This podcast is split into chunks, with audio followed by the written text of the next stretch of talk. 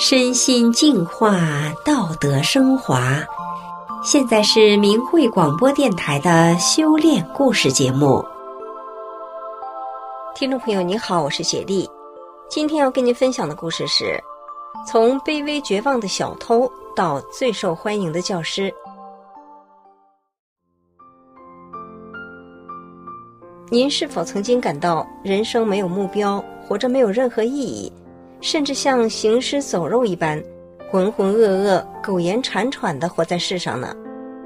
今天故事的主角夏丽云就是这样卑微的，在晦暗扭曲的心灵中过着她三十岁前的人生。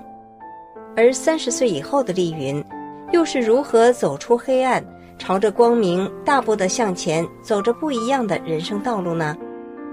下面就让我们来听听丽云的故事吧。丽云从小就体弱多病的，这让她的父母，特别是丽云的母亲，对她操的心比丽云的妹妹要多很多。尤其是丽云那个遗尿的毛病，让母亲和她自己都非常的痛苦。丽云不记得有多少次半夜里面，她又把床上的被子、褥子全弄湿了。母亲一边快速的收拾着，一边大声发泄着情绪，那骂声划破了寂静的夜空。时常在寂静的午夜，丽云觉得自己是家里的拖累，不知道活着有什么意义，心中常常冒出结束生命的念头，但是她却没有勇气。在学校里面，因为身体不好，丽云更是成为同学嘲笑的对象，这更让丽云觉得自己是低人一等，而伴随的自卑心和仇恨社会的报复心。也一点一点的在丽云的心中滋长着。初中的时候，因为觉得同学对自己不公，丽云就站在课桌上拿扫把打人。每当被父母冤枉了，丽云就会像发了疯似的，歇斯底里的发泄。大三的时候，丽云的眼睛出了问题，这让她的心里更加怨恨：为什么命运对她不公？为什么自己这么多病痛？为什么受别人歧视？这时的丽云把心里的怨恨上升到了实际的行动，她开始有了偷窃的行为。有的时候，丽云会在大学的商场里假装买东西，然后趁着店员不注意，就把柜台上的商品装进自己的包里，或者买菜的时候顺手牵羊拿走鸡蛋。有的时候，甚至对丽云没用的东西，她也要偷了之后再扔掉。从别人的痛苦和损失中，丽云仿佛能感到获得了一点报复后的心理平衡。大学毕业以后，丽云当了老师，在第一个任职的学校里，因为大家都是混日子的心态，丽云也就得过且过，并且觉得心安理得。因为身体不好，一堂课四十五分钟，丽云只能站着讲十分钟左右，然后就必须坐在椅子上。课堂纪律不好。身子弱的丽云提不起气来制止学生，也就只能无奈地任由学生吵闹。而教学过程中，丽云和学生间的战火也是不断。有一次，她和一个初二的男学生发生矛盾，这个男学生竟然气到抢过丽云的教鞭要打丽云。还有一次，一个女学生把丽云告到校长那里，要教育处通报批评她。就这样。丽云是学生眼中不值得尊敬的老师，而这种苟且偷安的教职人生，转眼就过去许多年。三十岁前的丽云就是这样在晦暗中过着扭曲的人生，浑浑噩噩中，她不知道自己怎样考上的大学，庸庸碌碌中不知道怎样结的婚，浑混沌沌中不知道怎样当的老师，至此。丽云的人生还没有跌到真正的低谷。在生下了孩子以后，丽云进入了更加绝望的困境中，因为生孩子的时候大病了一场，这让丽云的身体状况雪上加霜。夏天她要穿着厚衣服，身体忽冷忽热；夜里她会失眠，白天则无精打采的，连做一天的和尚撞一天钟的精力都没有了。只好停薪留职，在家养病。那段时间，丽云经常是这个医院进，那个医院出，各种中西医都于事无补。甚至民间的小道巫术，丽云也尝试了，可她的身体却一直也没有任何的起色。丽云时常想，现在的女人生孩子，没有几个像自己这样生出大病来的，这让丽云更加的怨天尤人，想要轻生的念头不时的在他心中涌现。有一次，丽云喝中药喝到几乎要吐掉，她提着令人作呕的中药罐走在回父母家的路上，路过了一间口腔医院，门口正好在盖楼，她停下脚步，伫立在脚手架下，心中充满了惆怅。此时。他多么希望脚手架倒下来，直接砸到自己身上，让自己来个短痛，结束这个卑微无助的人生。仅仅为着留着一口气而活着，又有什么意义呢？那时是一九九九年。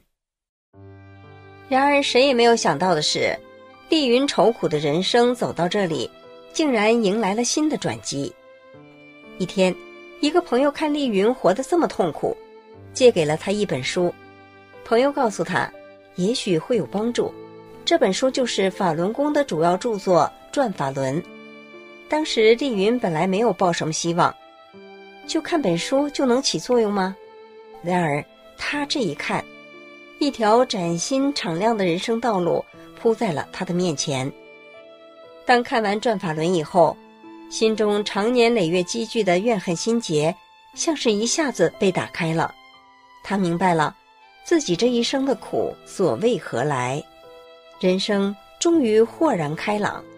更可喜的是，他的身体在短短的几个月就恢复了健康，他不用再进医院了，也不需要再吃苦苦的中药了，终于体会到了无病一身轻的美妙。这个时候，距离丽云停职已有半年时间了。当丽云以崭新的面貌重返工作岗位后，他不再敷衍了事，而是抱着敬业的心态认真教学，做事态度有了一百八十度的转变。以前学校开教研会回来可以报出差费，同事们都是尽可能多报几天，车费也是尽可能的多写。现在丽云再也不跟着大家这样做了。过去一堂课她只能站十分钟，并且任由学生吵闹，现在。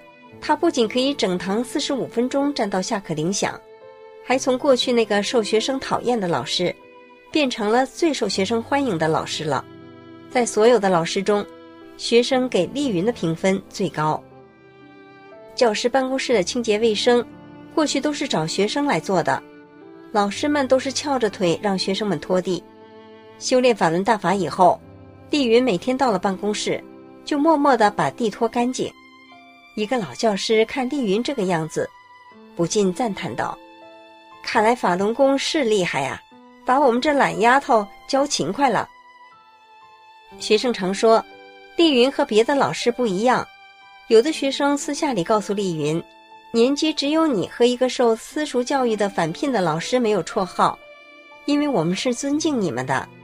同事的孩子是丽云的学生，同事对丽云说。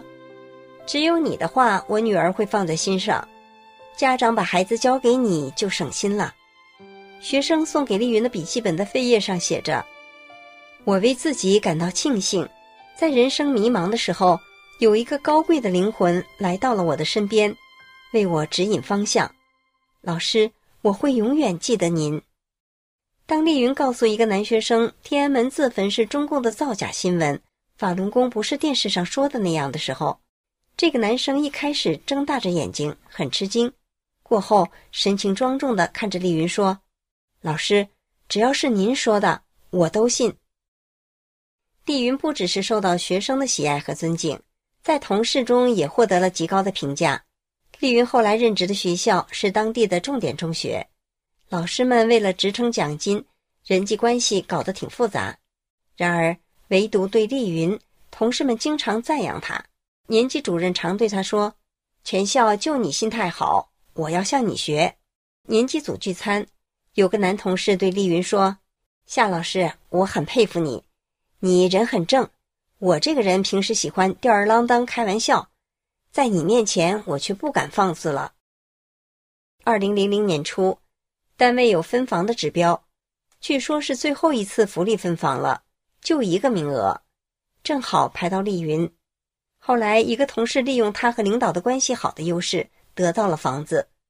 同事都替丽云不平，劝他去找校长，说以后没机会了，不能太软弱。最后丽云没有去，校长知道自己做的不公，之后见到他都有点不自在。谁知半年以后又来了一个新房指标，说这回才是最后一次。校长二话不说，直接叫丽云去填分房表。同事们都很惊叹，因为这个房子的面积、地段是学校福利房中最好的。因为修炼法轮功，丽云也多次被中共无故抓捕。有一次，丽云因为跟路边的中学生讲述法轮大法的真相而被抓进拘留所。拘留所里很多人被丽云的言行所感动。一个偷钢材被关进来的老婆婆说：“这里面的人都是干了坏事进来的，老师你是冤枉的，和我们不一样。”一个吸毒的年轻女孩说：“阿姨，你要是我妈妈就好了。”我就不会有今天了，并说出去后一定找法轮功的书看。一个警察在丽云要离开的时候，用告别亲友一样的语气说：“你自己多注意啊，我们走了，以后要小心啊。”丽云的丈夫是外资企业的副总裁，面对压力，他曾经多次挣扎着要不要和丽云离婚。二零零八年，丽云又被绑架到派出所。她的丈夫被警察打电话找去。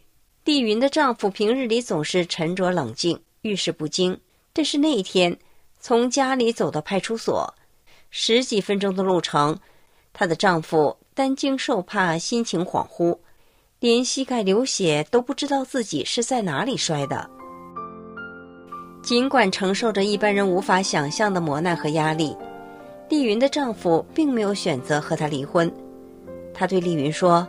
自己不会找到像丽云这样的好人了，他也从自己的妻子身上看见中共的瞒天大谎，所以在退出中共党团队的网站声明退出共产党，并且在经济和精神上都给予丽云最大的支持。现在丽云走到了人生的不惑知天命之年，能够做着对的事情，有意义的活着，丽云感到很充实，很幸福。